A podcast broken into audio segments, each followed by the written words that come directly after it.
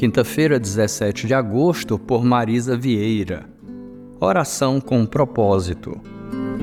Agora, Senhor, nosso Deus, salva-nos das mãos dele, para que todos os reinos da terra saibam que só tu, Senhor, és Deus. Segunda Reis 19, verso 19. Temos o hábito de priorizar a nós mesmos em nossas orações. Comumente, nossos pedidos de oração são em favor de algum proveito pessoal.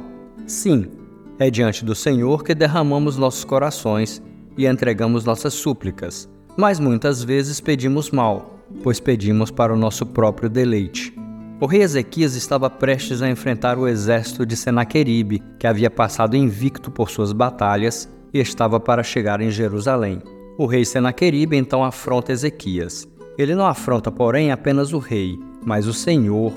Diante de tamanho desafio, Ezequias monta sua estratégia pessoal com a mais poderosa arma, a oração.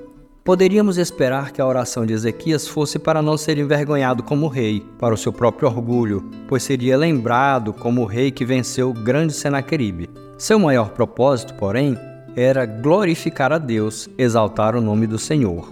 A atitude do rei Ezequias me faz refletir sobre o propósito das minhas orações.